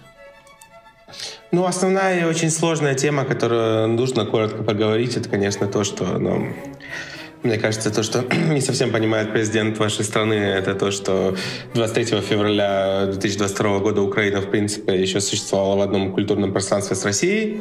Это было очень хорошо заметно, это было очень хорошо видно, и, в принципе, там, вне зависимости от того, в какой караоке-бар или в какой просто клуб ты пойдешь там в Киеве или даже во Львове, вероятность попасть там на российскую попсу, вероятность попасть там на, на солнце Монако, вероятность попасть там на что-то, что так или иначе связано с Россией и Украиной, то есть там Лабада и так далее, да, это все было артикасти, там все, все эти вещи, вероятность была максимальная. И, конечно, 24 февраля в этом плане поменяло практически все. Это как бы ясно и очевидно. Но все-таки это нужно заметить просто потому, что ситуация еще до этой даты, она была кардинально и совершенно другой.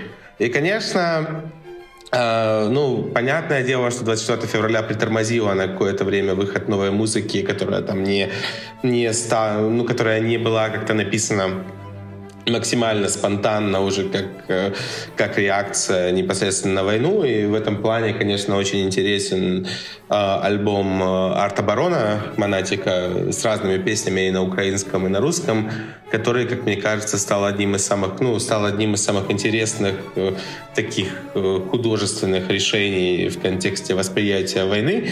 Мне кажется, где-то прошел, может быть, даже и здесь незамеченным, несмотря на его довольно большой концерт э, в киевском метро. Э, но мне кажется, что это как раз-таки такой документ эпохи, который будет все-таки немножечко, э, немножечко пере, переоценен э, в, э, в будущем, потому что мне альбом, честно говоря, в целом, в целом очень понравился понравился. А, я бы сказал, что 22 год дал еще раз толчок, большое развитие э, украинскому рэпу. Э, то есть, с одной стороны, понятно, там, то, что Калуш выиграли Евровидение, это одно, но, в принципе, там, в том числе и исполнитель Сковка, например, такой есть, у которого тоже с Калушем есть несколько песен, и еще ряд других исполнителей, и они все-таки там приличной степени вытеснили все-таки окончательно российский рэп с украинской сцены. А, и это тут просто произошел какой-то качественный рывок, в том числе и в, и в плане текстов песен. Это тоже было, было довольно заметно.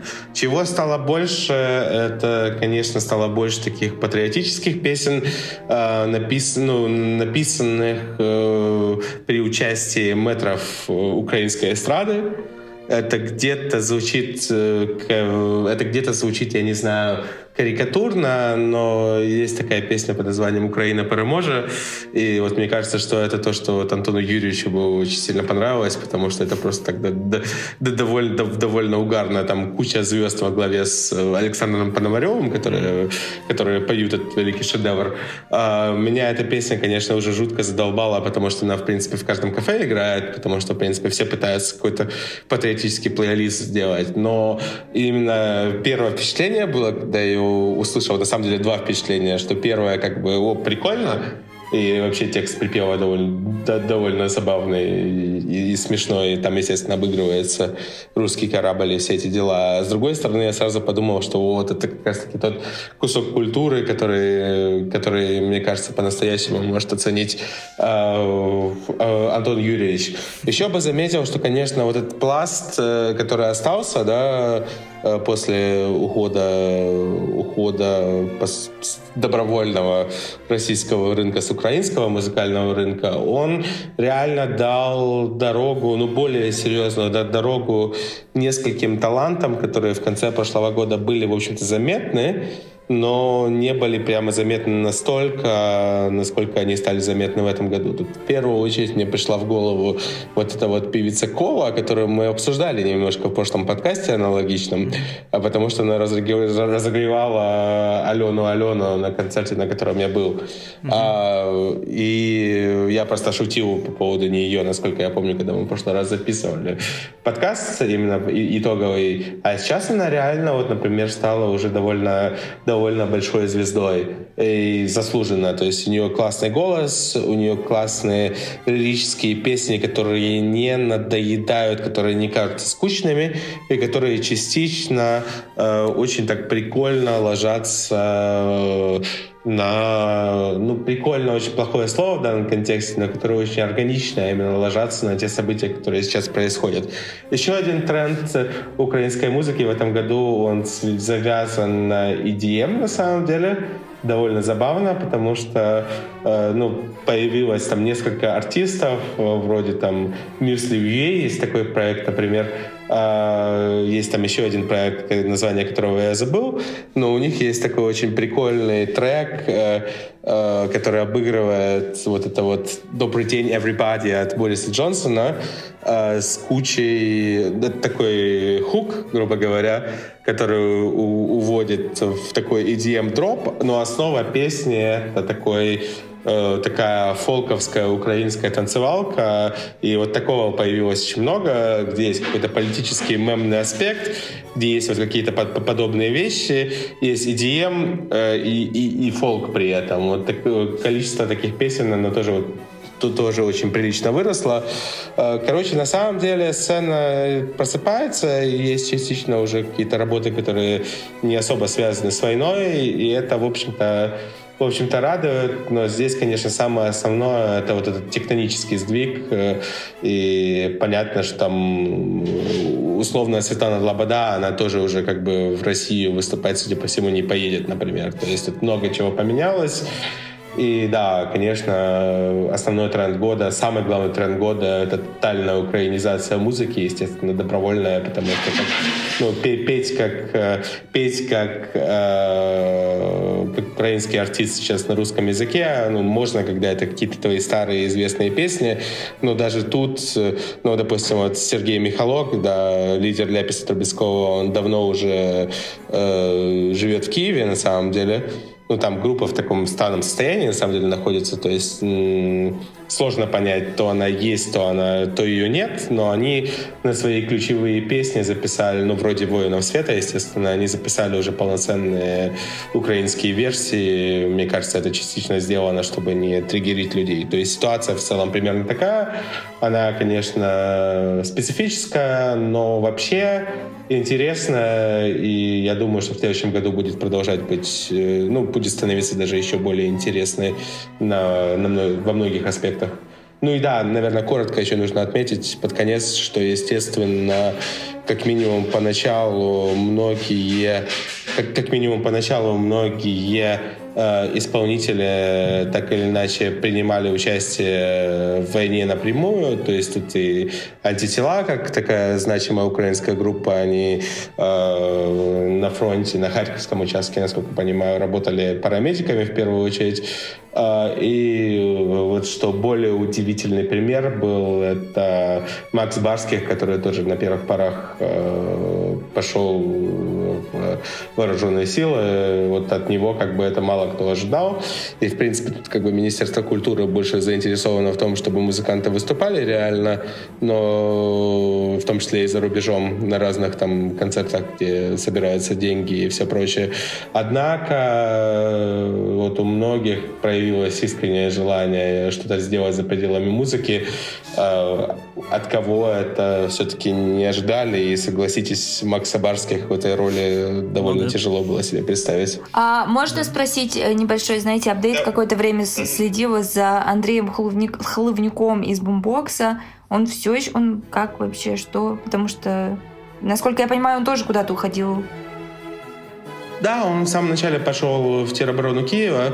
Э, вообще, я так понимаю, он в таком статусе сейчас, что он как ему как бы позволено выступать за пределами страны, э, как и многим другим музыкантам, ну в том числе потому, что его там э, спонтанные услуги они сейчас не настолько не настолько важны, как это было непосредственно э, в начале, но я так понимаю, что Андрей там в любую минуту готов вернуться в Киев и, и продолжать свою деятельность в теробороне. И, надеюсь, это не станет в ближайшее время снова актуальным, потому что как бы перспектива все-таки нового вторжения со стороны Беларуси, она полностью, ну, ее полностью исключать сложно. Но да, это все, ну, с клубником это все серьезно было, потому что там было, как бы так сформулировать, были э, там с боксерами, например, истории с, с Усиком и Сломаченко, с довольно известными именами, когда они где-то там вроде куда-то вступили, но никто не совсем, но никто особо не понимает,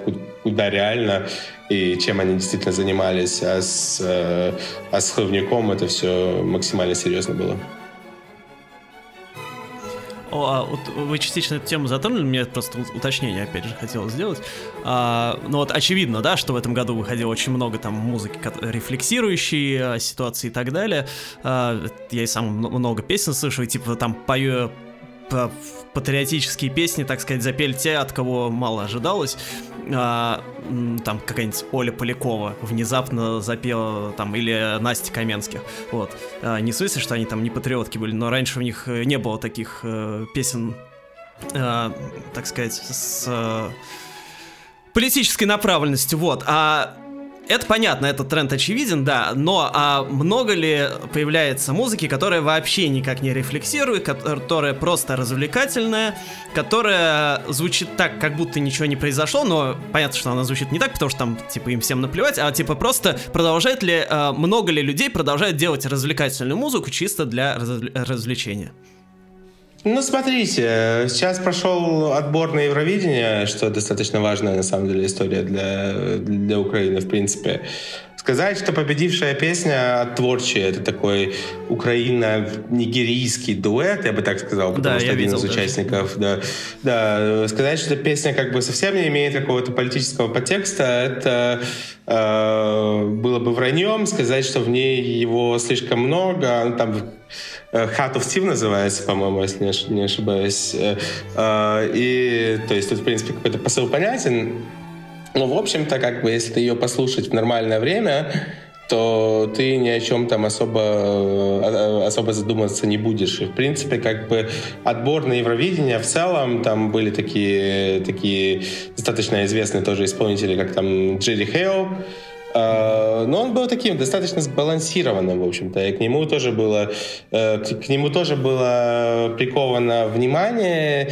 И там, допустим, в этом году достаточно большая песня была у а, Алены, Алены тоже свыше, свыше упомянутой Джерри которая называлась «Купала» а, такой, в принципе, фолк, э, рэп, поп-хит, например, да, и о, в нем какого-то такого реального подтекста не было, например. То есть какая-то музыка, она, она появляется действительно, да, то есть как бы от этого никуда не деться, и в рэпе там все тоже достаточно, достаточно по-разному при всех, э, при всех, скажем так, э, аспектах, которые очевидны.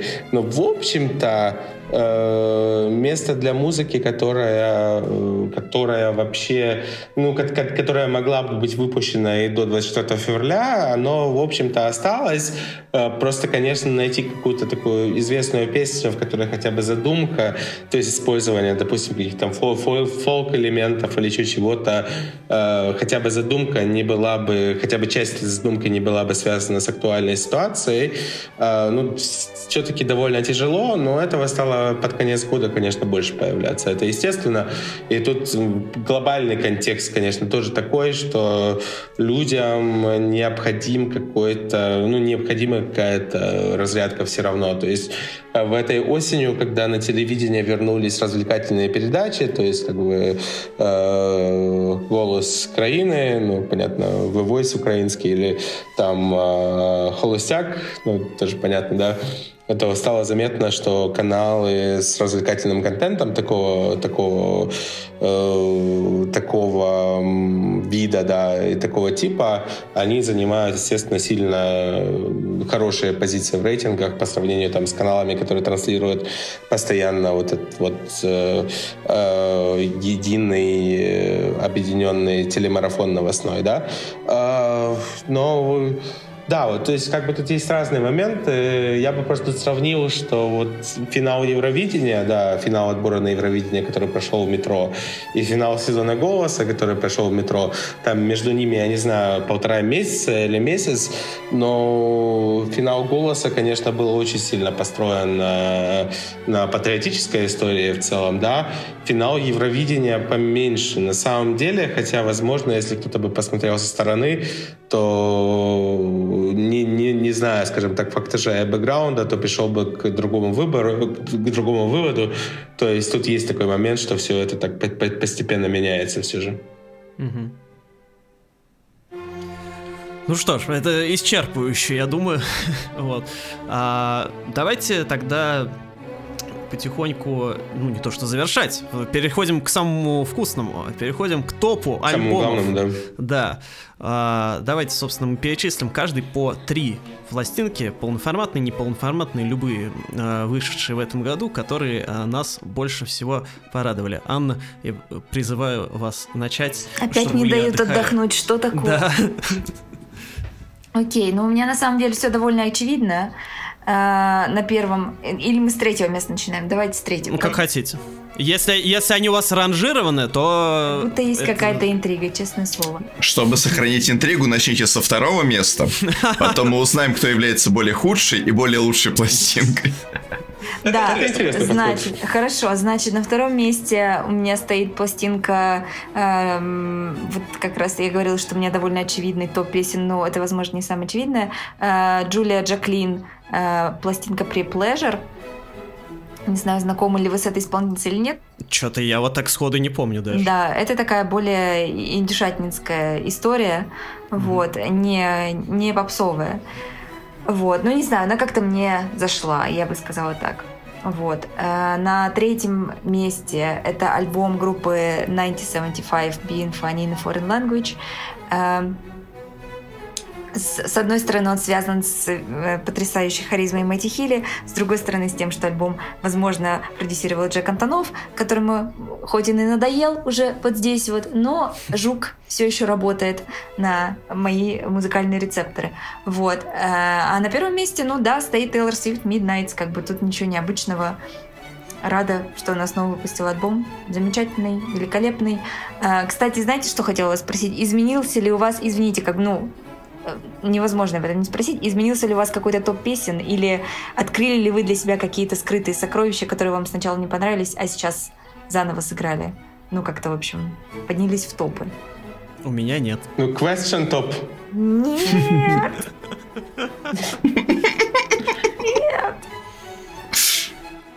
У меня восприятие... Мне альбом очень нравится в целом. Ну, нравится или очень нравится. Это такой спорный момент. Мне больше начало нравиться You're on Your Own Kid, в принципе. Э, Я стал еще лучше относиться к Midnight Train, к сожалению. Э, Потому что я перестал... Ну, я как-то тоже к ней с- свысока относился изначально. А, Да, вот что-то как-то я ее расслушал в целом.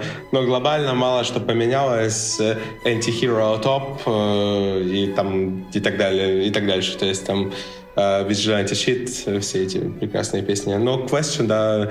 Ну и Paris мне до сих пор очень нравится. Paris, простите, э, замечательная песня. Так, Анна. А Я А, все, да, я, вы я сказали, сказала смотри, про три всё, альбома и да. спросила вас вопрос. Вы не- на него от- от- от- отказываетесь Да. отвечать? Нет, я же говорю, у меня ничего У не меня поменялось. аналогично. Не Я возникло мы просто в то время ни каких-то... разу не переслушивали этот альбом, вот и все. Да? Признайтесь. А я и слышала Ну, по смеху Антона полноценно Ильича, я не вот- переслушивал, да. Вот я его поймала вот здесь кулачок, конечно. Ну, блин, альбомов слишком много выходит, знаете? Вот эти, сколько у меня там, 20 песен переслушивать. Так, ну я постараюсь в этом плане быть э, оригинальным. То есть понятно, что есть, э, есть Деми Ловато, есть Тейлор Свифт и есть Аха, альбомы, которые мне очень понравились которые, в принципе, у меня довольно высоко, и я даже открою секрет вот в том топе, который я вчера, ну, вчера на момент записи делал на своем канале, я альбом Аха на третье место поставил. Однако я все-таки немножко иначе сформирую то, что я скажу здесь. А, Я бы хотел отметить а, на третьем месте альбом а, моей любимой Сабрины Карпентер Emails I Can't Send. Во многом потому, что мне нравится название. Э, В принципе, зачем слушать альбом, когда у него такое хорошее название, но в целом, как бы Сабрина, которая была известна больше таким э, электропопом, она, который мне нравился всегда, она сильно поменяла свой саунд именно на этом альбоме, стало больше живых инструментов, стало больше вообще какого-то такого рассказа и повествования полноценного именно в ее текстах. Э, Джулия Майклс и Джей Пи Сакс тоже приличную роль сыграли при создании этой пластинки. И она как такой очень... Она такой... Это очень такой законченный рассказ, который мне в итоге, в итоге все-таки очень сильно, очень сильно понравился и очень сильно пришелся по душе. То есть я бы его хотел бы отметить здесь на третьем месте, не просто потому, что мне нравится сама Карпентера, а потому что все-таки с этим альбомом я провел, ну, он где-то в июле вышел, и вот где-то полгода я с ним провел с довольно, с довольно большим удовольствием. На второе место мне нужно поставить Рину Самаяму с Hold the Girl, просто потому что это как бы объективно один из сильнейших альбомов 22 года. У меня есть подозрение, что он всплывет либо у Александра, либо у Антона, поэтому я думал про то, что может быть как бы Рину из моего топа тоже как бы немножко дисквалифицировать для разнообразия, но я решил, что все-таки это настолько успешная пластинка, что как бы не называть ее было бы достаточно кощунственно. То есть, да, это здесь с одной стороны вроде бы много, много аллюзий на попсу нулевых, но тут на самом деле настолько много жанров перемешано от EDM до поп-рока, до чего угодно. То есть на самом деле как бы альбом достаточно достаточно разнообразный и с точки зрения мелодики очень крутой, и понятное дело, что title track, извините, Hold We Go, это, в принципе, одна из самых лучших песен года. Там все эти смены тональности, вообще невероятный вокальный перформанс Рины. Это как бы реально очень хорошая, достойная пластинка.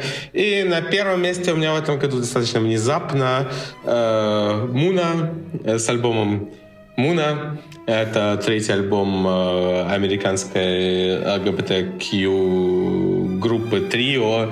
Э, три ЛГБТQ девушки, которые, в принципе, всегда рубили довольно хорошую музыку. То есть у них два достаточно неплохих э, альбома вышли до Муны. Мюны, Муны, неважно. Да, и э, вот э, Муна — это практически идеальный альбом, там 12-13 или 13 песен, которые слушаются действительно на одном дыхании. Э, крутая синтятина, э, такой достаточно прикольный сексуальный подтекст в, тех, в текстах э, местами, которые прям так ну, интригует. А, и, в принципе, все сделано очень круто. Кто не слушал, максимально советую. И самое смешное, что альбом начинается как бы с этой с абсолютно замечательной еще прошлогодней песни Silk Chiffon с Фиби Бриджес. И Муна сейчас на лейбле у Фиби Бриджес, но вот при том, что Silk Chiffon просто топ абсолютный, на весь остальной альбом она не очень похожа, весь остальной альбом именно что такое очень синтоориентованный, и это прямо такая топовая синта. Вот так. Александр. Угу. А, из того списка, который я накидал э, перед этим подкастом, я решил выбрать три. Они не являются именно первым, вторым, третьим местом в моем списке. Это просто альбомы, которые были таким своего рода, я не знаю, чекпоинтом на э, вот этом пути 2022 э, года. Да-да-да. Ну, во-первых, альбом Charli XCX Crash.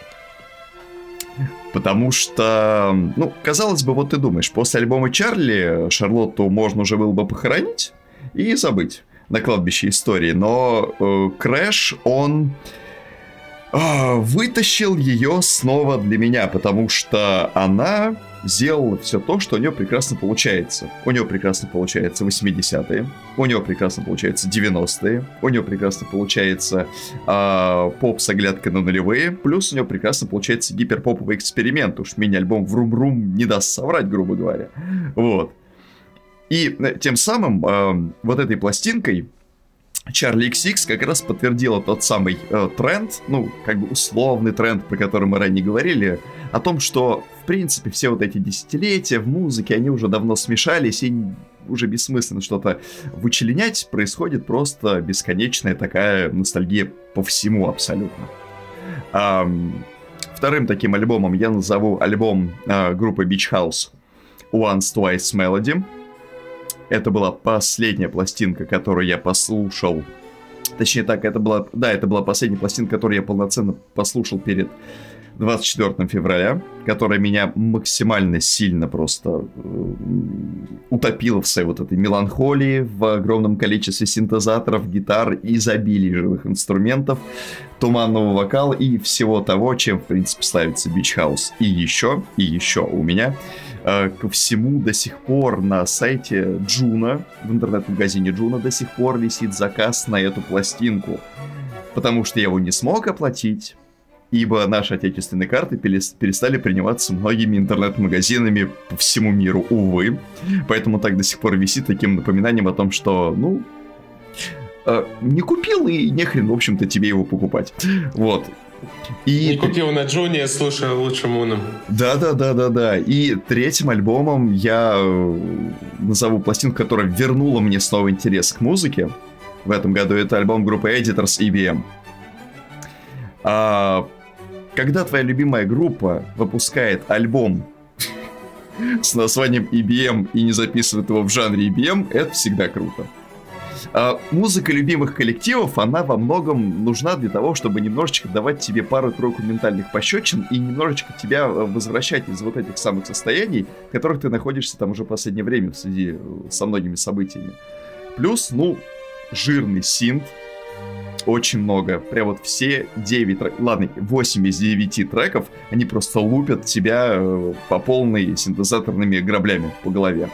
Единственное исключение это трек Silence, который, по-моему, как раз пятым идет в трек-листе, и он является таким э, своего рода перерывом между ударными четырьмя треками, которые просто из тебя душу выбивают, потом чуть-чуть отдыхаешь, и еще четыре раунда, после которых ты просто ложишься в синтезаторный нокаут. Абсолютно просто пластинка высшая.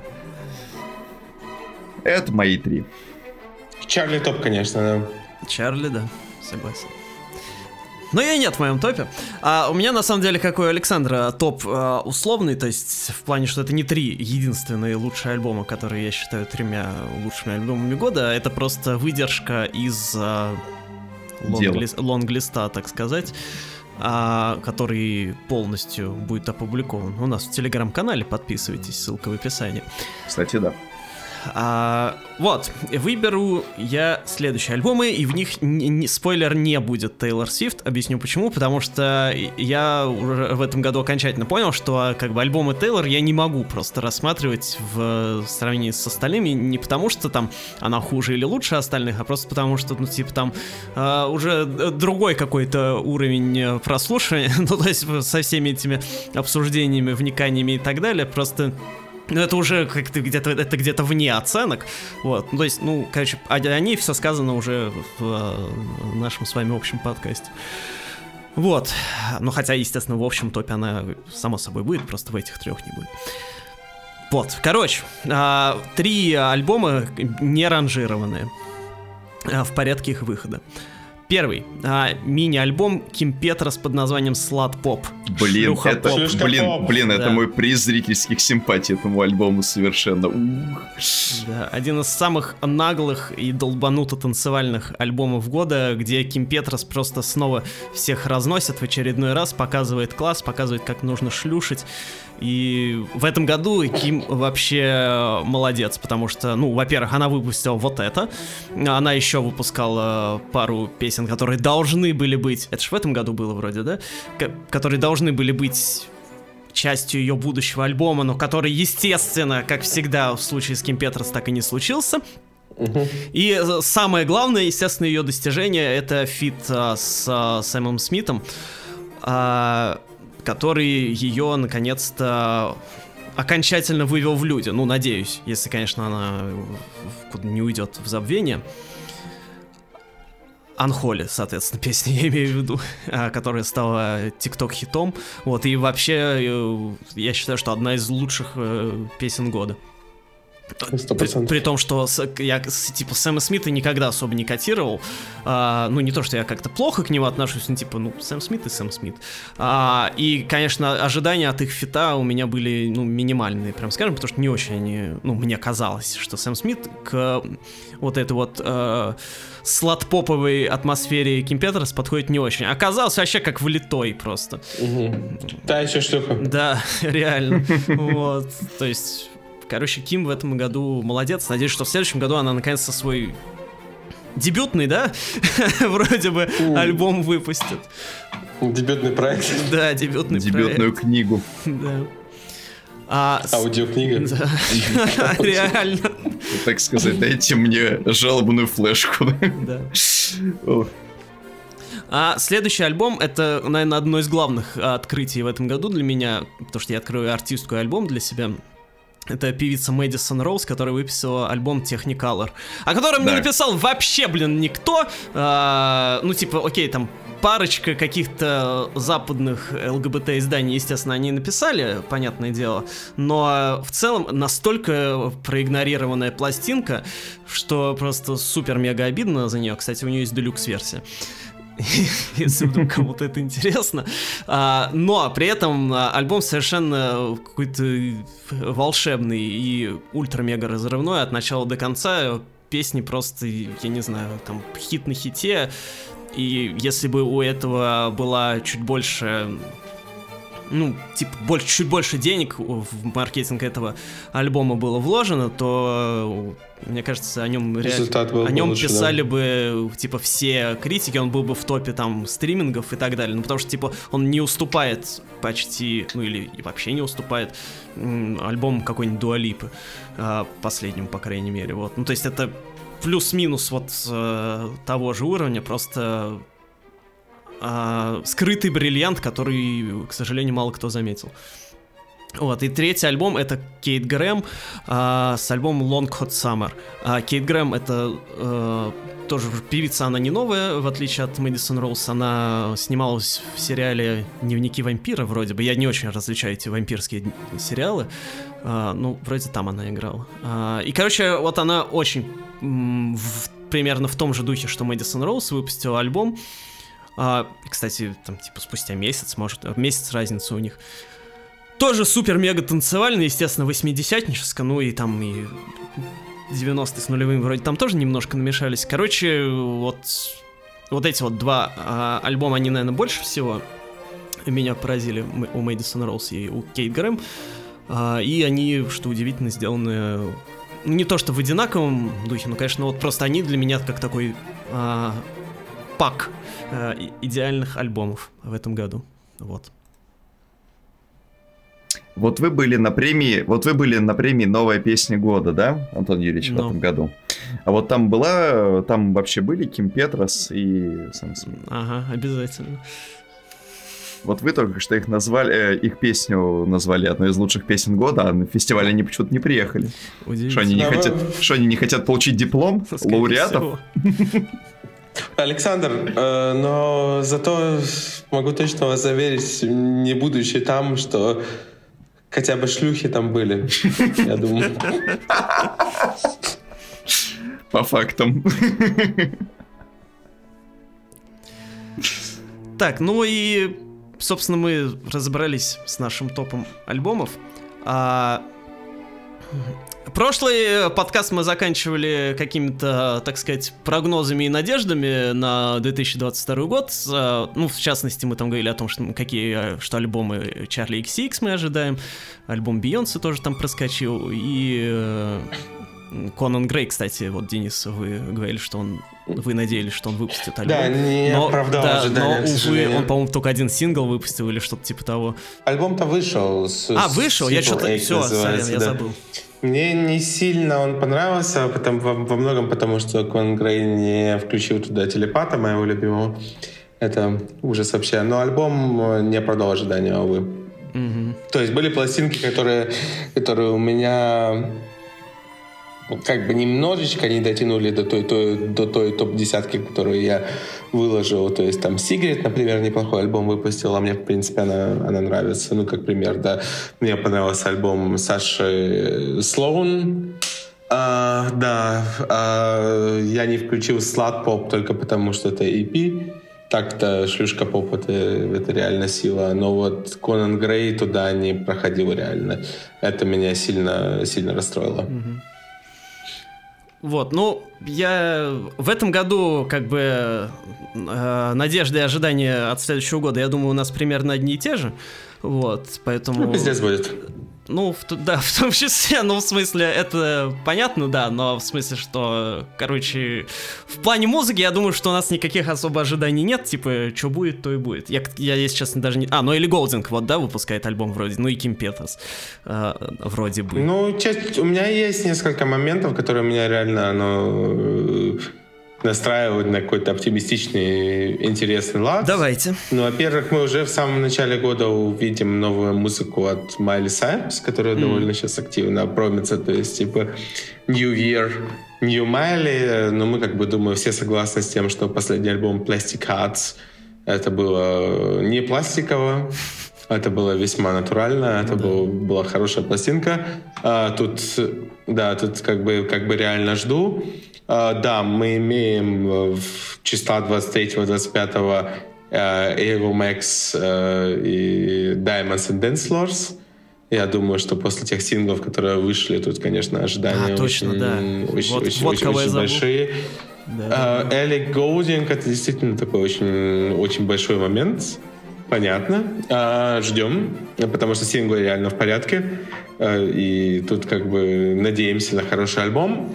Для меня, ну, большая интрига — это, простите меня заранее э, за все грехи, но новая музыка от Оливии Родриго, которая должна появиться тоже в 23 году. Э, я надеюсь, что она будет как минимум не хуже того, что мы услышали на первом альбоме. И да, как бы оливка вперед. Я ожидала услышать группу Chainsmokers. А, группа Chainsmokers э, выпустила в этом году, кстати говоря, тоже альбом So Far So Good, который у меня, так условно говоря, на 15 16 месте. То есть мне он, в принципе, понравился, несмотря на отсутствие каких-то больших хитов прям. Но он в нем как бы выдержан такой общий, э, общий стиль, общий вайп. И, в принципе, он довольно приятно слушается от начала до конца. Э, я бы, может быть, даже рискнул сказать, что как альбом это лучший альбом Chainsmokers, но все-таки не, не для десятки. Но я надеюсь, что что-то в новом году тоже будет. Да, помимо всего этого, что у нас еще? Ну, два альбома Taylor Swift будет, это понятно, как бы это мы, естественно, ждем. А, ну, конечно... Мы год назад, знаете, тоже два альбома ждали, а, а по факту получили вообще не ну, то. Вообще, конечно, ну, вообще, конечно, ждем uh, Speak Now, так или иначе, наверное, да, да. вот как бы... Потому что хотелось бы, так, как бы, и вообще, как бы... Тейлор, тут э, сама, ну ты же сама написала drop everything now. Так что drop everything now. То есть как бы и Speak Now, и 1989, и все остальное. Потому что мне кажется, что тут как бы ждать уже э, дальше это как-то странно. Хотя понятно, что все это занимает много времени, но просто вот так, если еще глобально смотреть на рынок, да, наверное, нужно отметить, что, я так понимаю, э, новая музыка Дуалипа, естественно, совсем не, за горами уже, потому что, как бы, ну, от Future Nostalgia много времени прошло, и тут тоже все сообщения идут в направлении того, что вот, как бы, сейчас что-то будет, но не то, что прямо сейчас, ну, мы понимаем, что в, в течение 23 года, ну, и я тут довольно безразличен, хотя, ну, потенциальные два альбома Бейонсе пусть тут другое обсуждают, как бы тут э, фанатов как бы хватает, а вот э, возвращ... полноценное возвращение Рианны после, после двух песен к Черной Пантере, оно, я так понимаю, тоже уже, ну, страшно это говорить в отношении нее, но тут как бы все настолько уже в эту сторону глядит, что, наверное, альбом-то будет, да, и в принципе, куда уже тянуть.